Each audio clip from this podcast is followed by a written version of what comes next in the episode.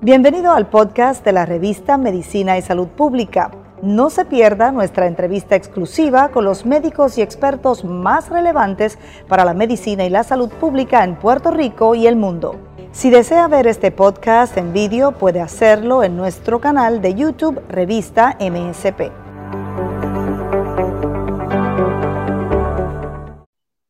Gracias por conectarse una vez más con nosotros en la revista de Medicina y Salud Pública. En esta redacción estamos siempre complacidos de llevarles a ustedes información importante en materia de salud y de ciencia. La ciencia y la salud siempre son noticia. Soy Mayerlin Velosa y a esta hora los acompaño para hablar de un tema muy importante, un tema que merece sensibilización en todo el mundo, un problema de salud pública y estamos hablando del cáncer colorectal, una enfermedad que no presenta síntomas en la mayoría de las veces y cuando los presenta ya es demasiado tarde justamente para hablar sobre el diagnóstico, los avances en los tratamientos, el diagnóstico temprano y la importancia que tiene ir a acudir al médico temprano ante cualquier eh, aparición o cualquier síntoma, incluso para hacerse chequeos de rutina, es muy importante y para eso me acompañan dos especialistas para hablar sobre este tema importante eh, que es el cáncer colorectal. Me acompaña hoy la doctora Priscila Magno, ella es gastroenteróloga intervencional del Hospital Centro Comprensivo de Cáncer y también el doctor Nicolás López Acevedo, cirujano colorectal y director del Departamento de Cirugía del Hospital del Centro Comprensivo de Cáncer en Puerto Rico. Justamente ellos están allí en el Centro Comprensivo de Cáncer del Hospital de Puerto Rico y les damos la bienvenida a MSP. Les agradecemos también su tiempo por estar con nosotros. Gracias. Gracias, buenas tardes. Eh, gracias por la invitación. Hoy pues vamos a hablar del cáncer colorectal. Estamos en el mes de marzo donde eh, damos toda la educación sobre el cáncer de colon, la prevención, diagnóstico temprano y el tratamiento de cáncer de colon. Primero es importante hablar qué es el colon. Muchas personas hablan y mencionan el colon y yo estoy segura que muchas de ellas no saben qué es el colon, dónde está y qué hace. Y es importante saberlo porque es este lugar, este es el órgano que sufre el cáncer y es conocer la importancia de saber dónde está y cómo funciona y cuáles son los instrumentos que tenemos para la prevención y el diagnóstico temprano de este cáncer. Es importante repasar los aspectos de anatomía y, decir que el colon es la última parte del trayecto del tracto gastrointestinal.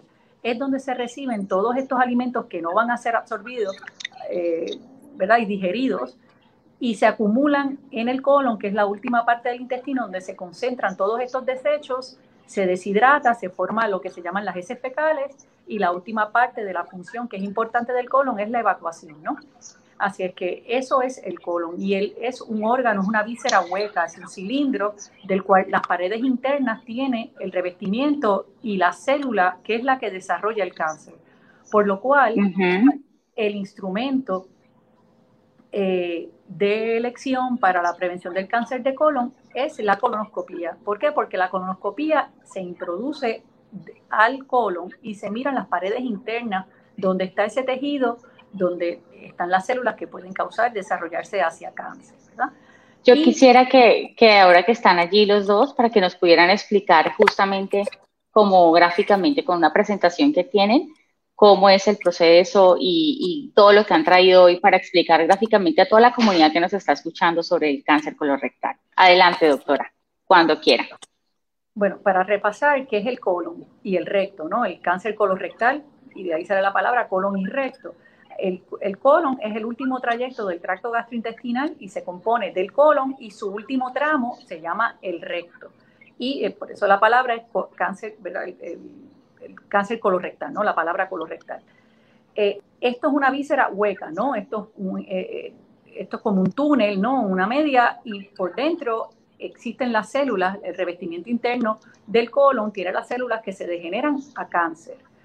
Y este es el órgano y su función es recibir todo el material que no se va a digerir, que, se va, que no es nutriente, el cuerpo lo concentra en el colon, lo deshidrata y la última fase del colon es la evacuación y lo hace en función del recto, su última parte. Pues el tema de la prevención, que yo creo que es uno de los más importantes en esta en esta presentación es hablar de la prevención del cáncer colorectal. El cáncer colorectal tiene una fase de prevención a través de la colonoscopía o una prueba de laboratorio que se llama la sangre oculta en la excreta. Un paciente que no tiene síntomas, que es mayor de 50 años, es candidato a un cernimiento de cáncer de colon, particularmente por colonoscopía. Ya en Estados Unidos, el Colegio Americano de Gastroenterología ha bajado la edad a 45 años para comenzar el cernimiento de cáncer de colon.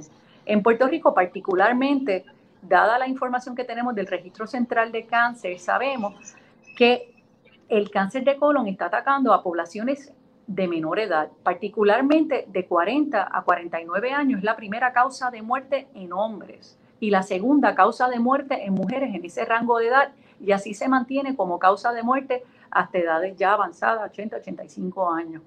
Así es que, dada esa información del Registro Central de Cáncer, eh, se logró que el Departamento de Salud eh, aprobara a que se hiciera un seguimiento más temprano en este grupo de edad de entre 40 y 49 años, particularmente con el examen de laboratorio de la sangre oculta en la excreta. Es importante dejarle saber que el resultado de laboratorio positivo a la sangre oculta en la excreta amerita hacer prontamente una colonoscopía. Por lo cual la colonoscopía es nuestro instrumento central para la prevención de cáncer de colon. Hay personas que tienen un riesgo mayor a desarrollar cáncer de colon y particularmente dicta según su historial familiar de cáncer de colon. Por darle un ejemplo, una persona que tiene un historial de un papá, una mamá, un hermano que le, sufrió cáncer de colon a edades menores de 60 años, esa persona comienza su seguimiento de cáncer de colon a los 50, a los 40 años o 10 años antes de la edad de la persona, de su familiar que sufrió cáncer de colon. Así es que hay una historia familiar muy particular que el doctor debe analizar en el momento de ofrecer un seguimiento de cáncer de colon y cuándo comenzar a hacerlo, ¿verdad? Hay otras condiciones, otras enfermedades que aumentan el riesgo del desarrollo de cáncer de colon y estas personas empiezan un cernimiento, un cernimiento cuando no tenemos síntomas, ¿no? De prevención, a edades aún mucho más tempranas, entre ellas pues la enfermedad de Enfermedades particulares de hígado y otras condiciones genéticas. Así que es bien importante cuando usted asista a su médico y dar ese historial familiar lo mejor que usted pueda, porque quizás su doctor puede detallar que usted tiene que comenzar un seguimiento de cáncer de colon a una edad temprana antes de los 50 o 45 años, quizás en los 40, en los 30, depende de su historial familiar. ¿Okay? Ahora pasamos del tema de la prevención al tema de diagnóstico. El diagnóstico es ya cuando una persona está desarrollando algún síntoma o está reflejando algún cambio en, un examen radiológico o en un laboratorio que estamos sospechando que hay un cáncer creciendo en el intestino grueso, que es el otro nombre que le damos al colon. Así que los síntomas más importantes de sospecha, alta sospecha de que usted está desarrollando un cáncer de colon son los siguientes.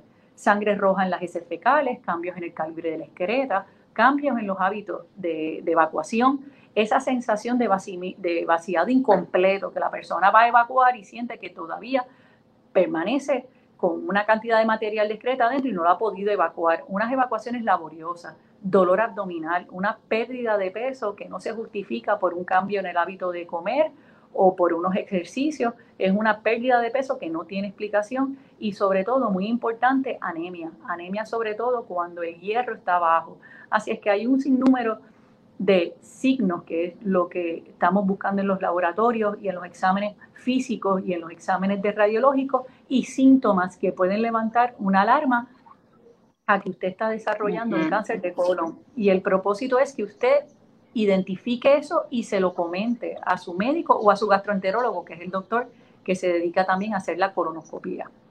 Así que cuando usted va a su gastroenterólogo, él nuevamente tiene que hacer una evaluación clínica detallada, tanto para una sospecha de que usted tenga cáncer de colon o para cuando se inicia un cernimiento con colonoscopía. El gastroenterólogo debe de explicarle a usted detalladamente cómo hacemos una colonoscopía, qué tenemos que hacer el día antes de una colonoscopía, cuál es la dieta líquida que los pacientes tienen que ingerir, cómo se toman los purgantes y qué otros detalles tenemos que tomar con los medicamentos anticoagulantes, hipertensivos y demás, ¿verdad? Eh, que tenemos que tomar una precaución para el procedimiento. Así es que la colonoscopía comienza con una educación durante su visita inicial con el gastroenterólogo.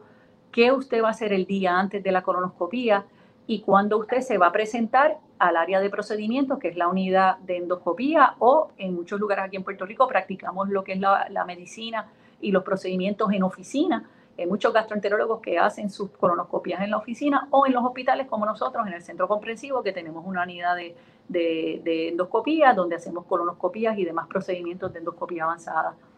La colonoscopía es un procedimiento invasivo, pero es ambulatorio, toma unos 30, 45 minutos y se hace con sedación. Antes de empezar a hacer la colonoscopía, nosotros preparamos al paciente para sedarlo. Le damos unos medicamentos que se llaman narcóticos de manera intravenosa, que lo que logran es que el paciente esté cómodo durante el procedimiento y, también ofrece una analgesia.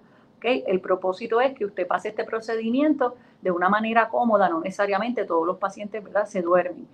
También en el centro comprensivo contamos con los servicios de anestesia. Tenemos un anestesiólogo que nos puede asistir con la sedación en algunos casos que los pacientes simplemente no se dan bien, no están cómodos o tienen unas condiciones de corazón, de pulmón condiciones médicas que ameritan que el anestesiólogo esté manejando la sedación, su corazón y su pulmón, mientras yo, ¿verdad? El gastroenterólogo completa la colonoscopía y mira detalladamente las paredes internas del intestino, que es el propósito de la colonoscopía. Aquí les, les traigo un ejemplo de cómo se ve nuestra área de la unidad de endoscopía. Aquí los pacientes llegan, se cambian, se preparan, le tomamos una línea intravenosa, que es por donde van a ir los medicamentos de los sedantes. Y aquí, por ejemplo, pues tenemos cómo se ve nuestro cuarto de endoscopía. Aquí tenemos la torre y los instrumentos que ya pronto se los voy a enseñar. Y esto es un ejemplo de lo que es la unidad de endoscopía de nuestro centro comprensivo del hospital.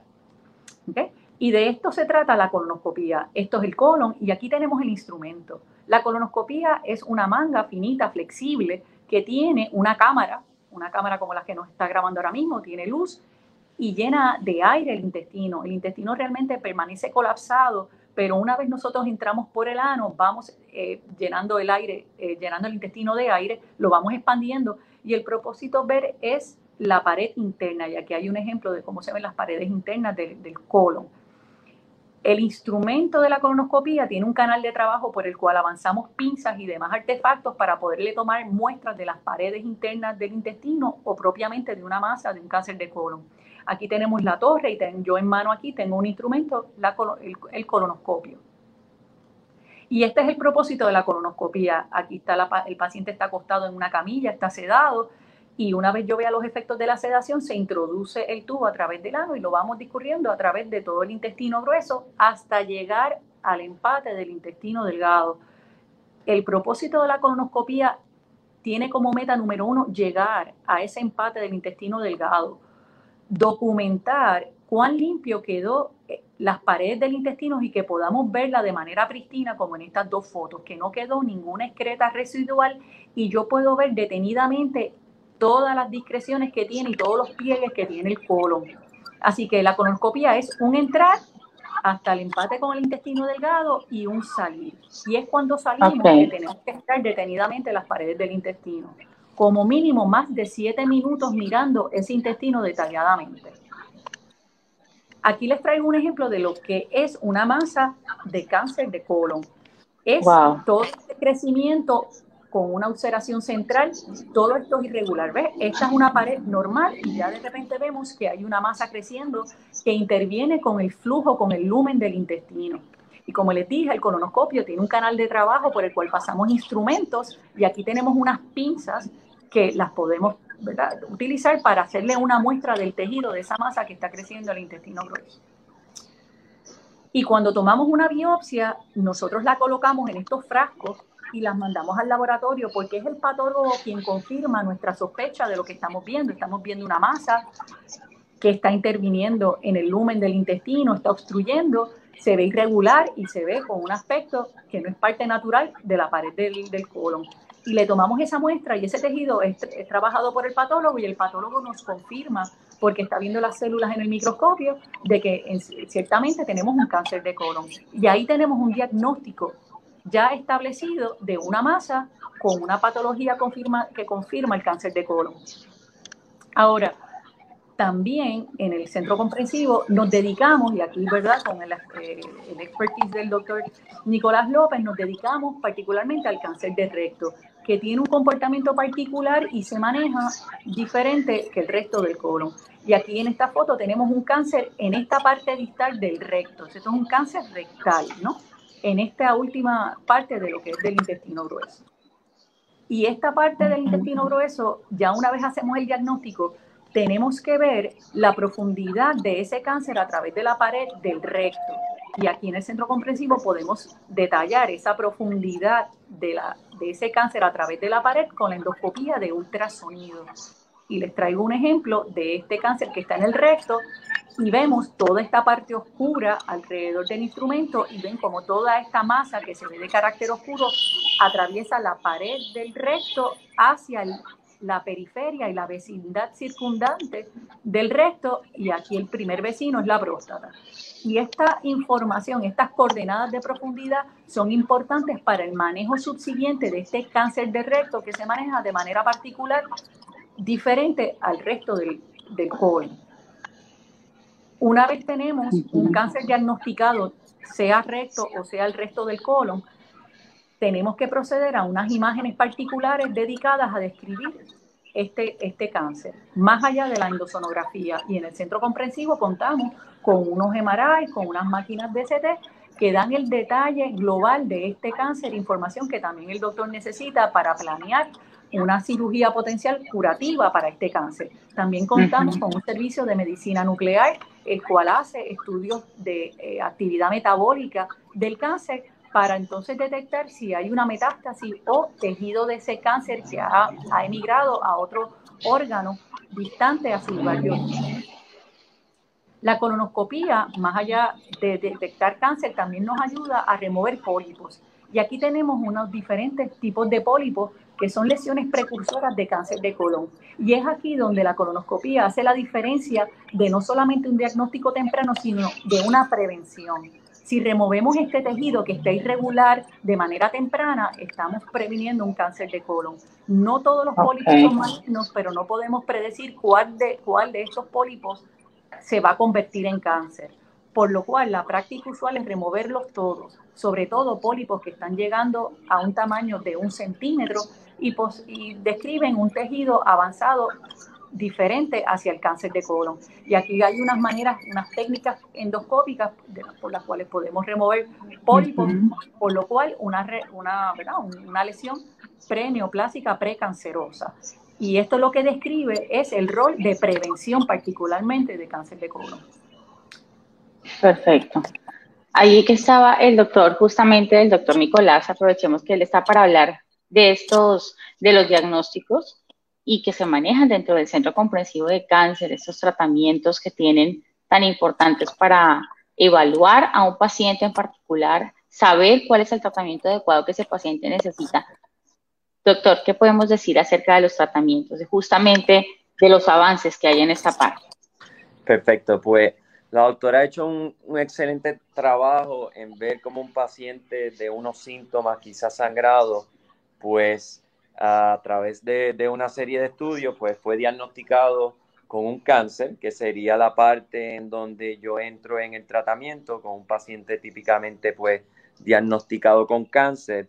Eh, la realidad es que ella también hizo un excelente trabajo en definirnos un poco la anatomía, porque existe el cáncer de colon y existe el cáncer de recto, que a pesar que se convierte un lado a otro apenas en varios centímetros, pues el, manejo cambia eh, drásticamente en algunos casos. Así que lo vamos a dividir. El cáncer de colon, pues típicamente viene a donde mí, ya siendo diagnosticado, como bien lo, vieron con la doctora Magno, y típicamente si no tienen evidencia que se ha regado a otros órganos, que eso se llama metástasis, pues entonces el, tratamiento de cáncer de colon es un tratamiento quirúrgico. Eh, la, la, cirugía es lo que potencialmente pues puede quitar el cáncer. Y en realidad es una tubería esto y básicamente pues uno tiene que cortar antes del tumor y después del tumor, como pueden ver en esta gráfica, pues esta gráfica hay un tumor ahí representado como una estructura azul y uno corta antes y después. es un poco más complicado que eso, obviamente. Eh, uno tiene que cortar lejos del tumor, necesitas márgenes antes y después del tumor.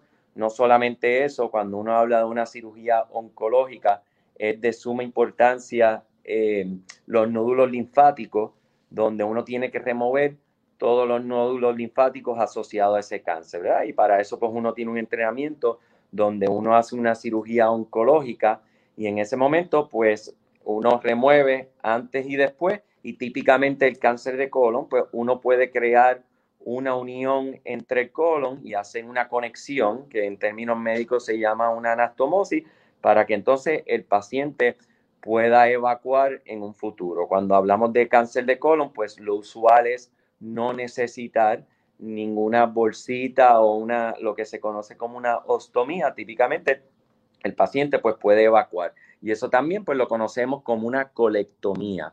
Hay diferentes maneras de hacer este tipo de cirugía este tipo de cirugía pues se puede hacer de una manera tradicional, abierta, donde se hace una incisión en el abdomen y pues el órgano se remueve de una forma directa con las manos, este, pero hemos avanzado en la tecnología y pues esta cirugía pues se puede hacer también de una manera eh, mínimamente invasiva, donde a través de pequeñas incisiones pues uno puede hacer el mismo tipo de cirugía con una recuperación mucho más temprana con unos resultados oncológicos eh, similares. En este ejemplo, pues aquí hay una foto de lo que es una cirugía por la paroscopía. La paroscopía significa que uno hace unas pequeñas incisiones, como vieron en el diagrama anterior, en el abdomen.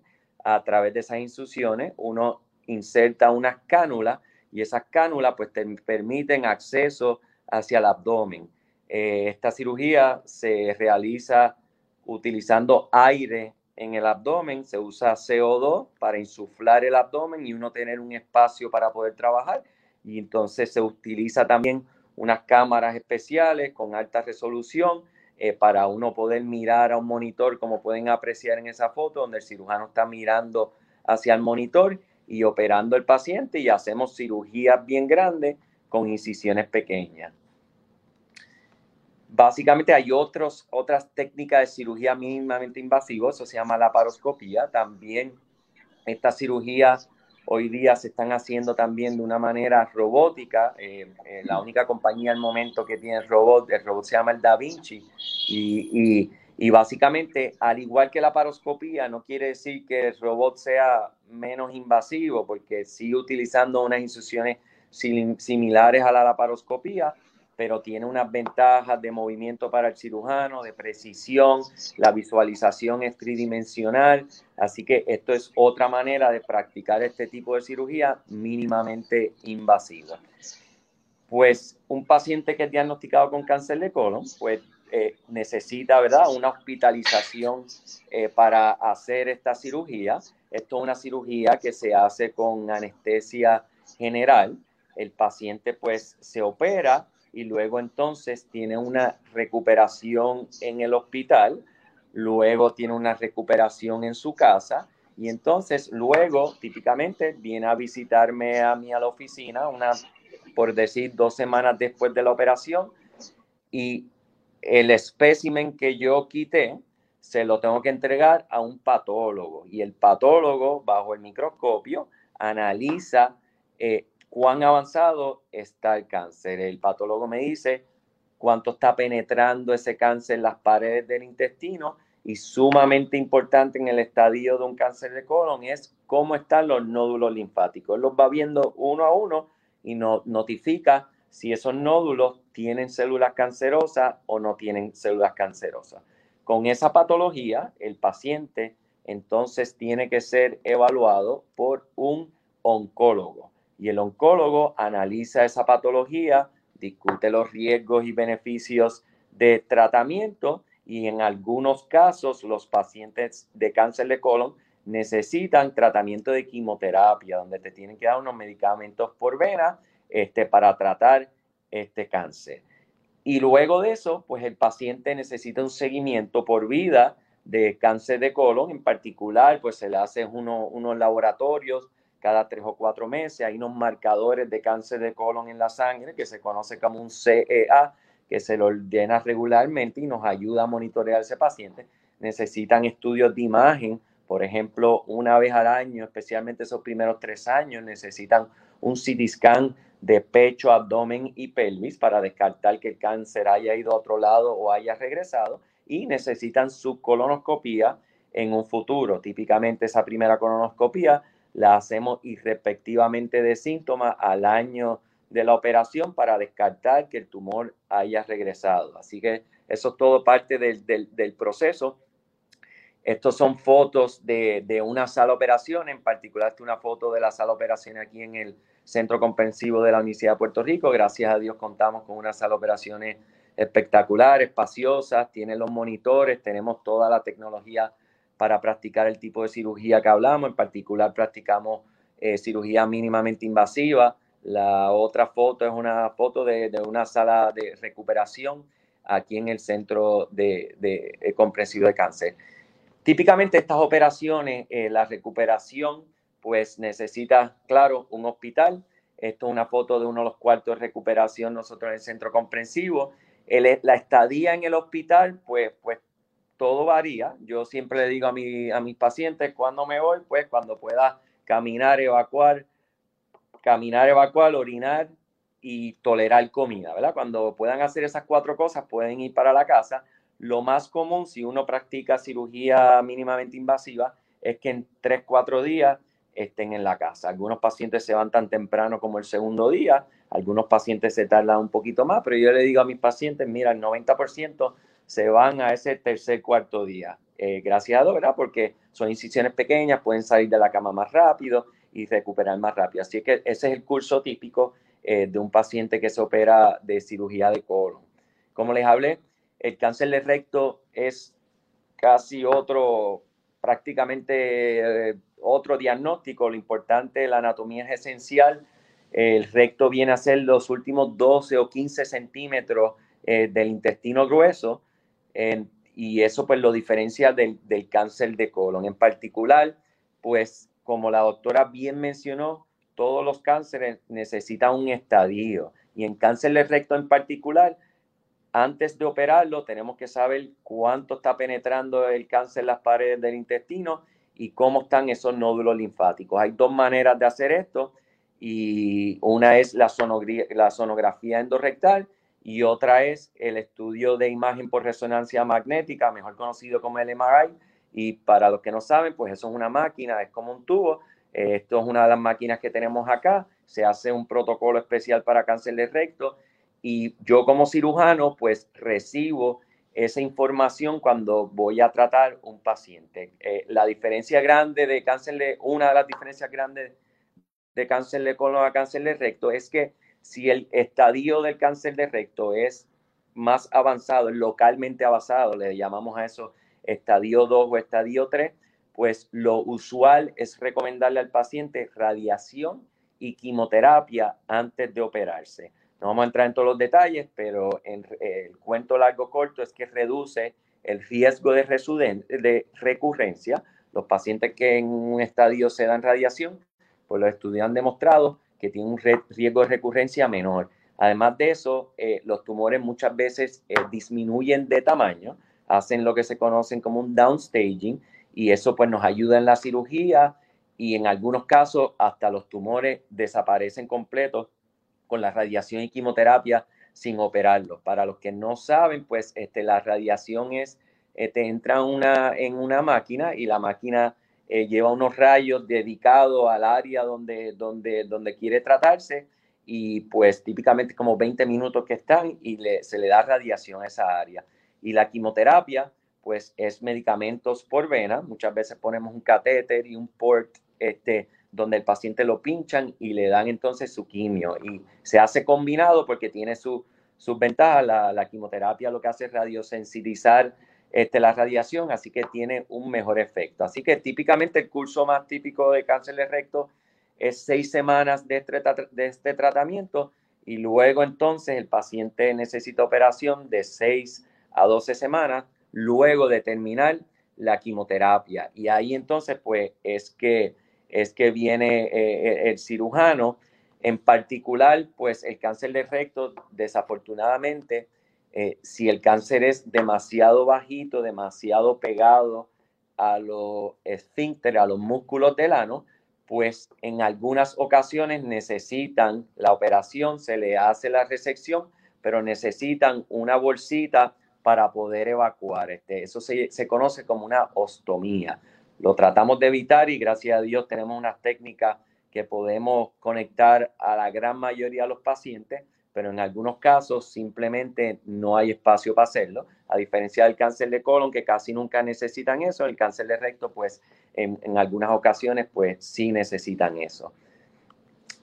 Eh, igual que el cáncer de colon, el cáncer de recto, pues tiene las mismas técnicas, abierta, mínimamente invasiva, en particular eh, eh, deberíamos mencionar que también existe, cuando estamos hablando del recto, que es bajito, pues existen técnicas transanales que a través del recto podamos remover un cáncer y no necesitar operación más grande. Esto es un tema de conversación. Son pacientes bien selectivos, quizás un cáncer en un estadio bien temprano, pero simplemente por propósitos de información existe una cirugía transanal. En este caso, estamos aquí haciendo una cirugía en el centro donde tenemos un dispositivo especial que podemos hacer cirugía por cámara a través del recto. No es laparoscópica porque laparo significa abdomen, pero es eh, algo similar donde tienes unas cánulas y tienes una, una cámara y puedes hacer cirugías bastante grandes a través del recto.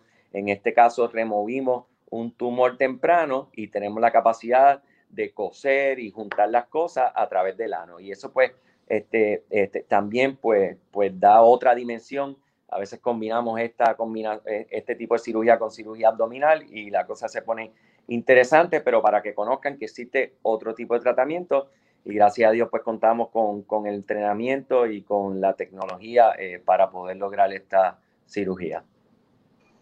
Muy bien, doctor Nicolás, muchas gracias y me parece magnífica la explicación que acaban de dar los dos, sobre todo cómo, cómo, cómo es realmente la enfermedad, qué le pasa al cuerpo y también cuáles son los tratamientos disponibles en la actualidad que muchas personas desconocen, muchas veces por miedo no acuden. Cuando el diagnóstico es temprano, ya lo hemos dicho hasta el cansancio, es mucho más fácil poderlo tratar.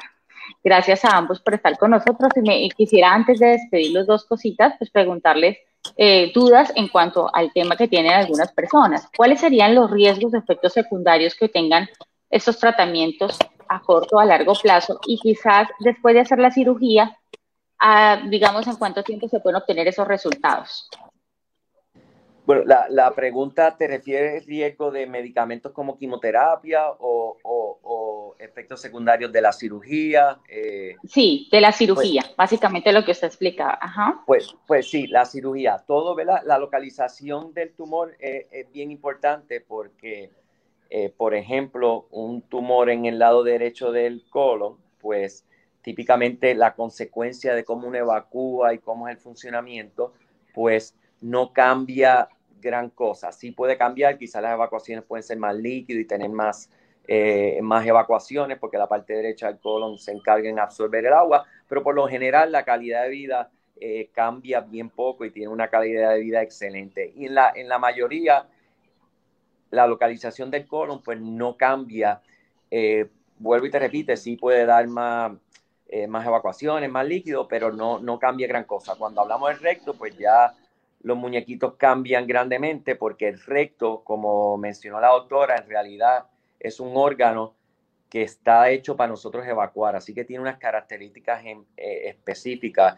Es un, un, órgano que, es bien eh, compliant, en inglés, pero básicamente puede cambiar de volumen sin cambiar mucha presión. Un órgano social donde podemos estar todos aquí hablando de lo más controlado y al remover ese órgano de recto, pues pierdes ese reservorio. Así que a pesar de que podamos hacer una operación perfecta, que la conexión quede perfecta, pues sí se pueden ver unos cambios más significativos donde los pacientes tienen urgencia al evacuar, puede ser que se levanten por la noche, evacuar cinco o seis veces, en algunos casos pueden tener accidentes. Este, todos esos cambios se pueden dar en particular con el cáncer de recto. Así que eh, pues, son cosas que, tienen, que tenemos que tomar en consideración. Eh, típicamente durante el primer año es donde más difícil es y al año pues el colon se acostumbra y esa función mejora, pero sí puede ser permanente algunos cambios. Después de la cirugía, ¿a cuánto tiempo se obtienen resultados, doctor? Más o menos. bueno, eh, el resultado no sé si se refiere a recuperación, pero los pacientes, el curso típico es 3-4 días en, el hospital. A las dos semanas yo lo veo en mi oficina y, es el mismo paciente que yo conocí antes de operarlo. Me dice, tengo un poquito de dolor aquí, pulsadas, pero ya a ese punto muchos están, están eh, guiando, están ambulando, algunos empezaron a trabajar, pero yo te diría que un 90% se tienen que dar de 8 a 12 semanas para tú estar un 90-95% mejor. Pero es un, es un curso que va progresando bastante rápido. Perfecto. Doctora Priscila Magno, gastroenteróloga intervencional del Hospital de Centro Comprensivo de Cáncer, siempre es un gusto tenerla con nosotros. Y también al doctor Nicolás López Acevedo, cirujano colorectal y director del Departamento de Cirugía del Hospital del Centro Comprensivo de Cáncer. Gracias a ambos por su tiempo, por ilustrarnos de esta manera con, con este tema tan importante y pues finalizar entonces con ustedes. Gracias y un mensaje final para la comunidad que nos está viendo. Mi mensaje final es la prevención. Este es el mes de la prevención. Hay que pensar en el cáncer de colon, hay que hablar con su médico, llegar al gastroenterólogo, tener una evaluación con el gastroenterólogo, si tiene síntomas, decirlo, decir su historial familiar, proceder con la colonoscopía y si llegamos al diagnóstico temprano, al tratamiento temprano con el cirujano, el oncólogo y los demás eh, ¿verdad? doctores que se dedican a este cáncer, los cuales todos estamos aquí en un servicio multidisciplinario en el Centro Comprensivo de Cáncer. Tenemos todos los servicios dedicados y tenemos expertos en cáncer de recto y el, ¿verdad? el abarque al cáncer de recto apropiado eh, en este centro y pues para nuestra población en Puerto Rico. Así es que prevención, prevención y diagnóstico temprano. Yo creo que lo que dice la doctora es el mensaje principal. Eh, yo puedo añadir a eso las edades tempranas, no asumir que porque eres joven no te puede dar esto. Como ella bien mencionó, quizás la incidencia de cáncer de colon en general ha bajado un poco por los estudios que hay. Lo que sí se ha visto es un aumento significativo en cáncer de colon en pacientes de edades tempranas. Así que por ser joven, no asumir que no le puede dar esto y entonces pues acudir a un servicio de un profesional eh, de la salud. Qué importante, claro que sí, no solamente que no es un, asunto simplemente para personas mayores de 50 años, de 45 años, sino que también los jóvenes tienen que estar muy atentos y tener buenos hábitos. Por supuesto, acudir al médico, al profesional en la materia, eh, al mínimo síntoma y también hacerse chequeos de rutina, porque no hay que acudir simplemente cuando haya síntomas, porque esas son enfermedades que no tienen síntomas, como ya lo mencionaban justamente nuestros especialistas, a ambos. Mil gracias por estar con nosotros y a ustedes también por haberse conectado aquí en MSP. Lo invitamos a compartir esta información. Recuerden que estamos en todas las redes sociales. A cualquier persona llegada a usted te puede interesar. Lo invitamos a compartirla y a seguirnos. Muchísimas gracias y feliz tarde.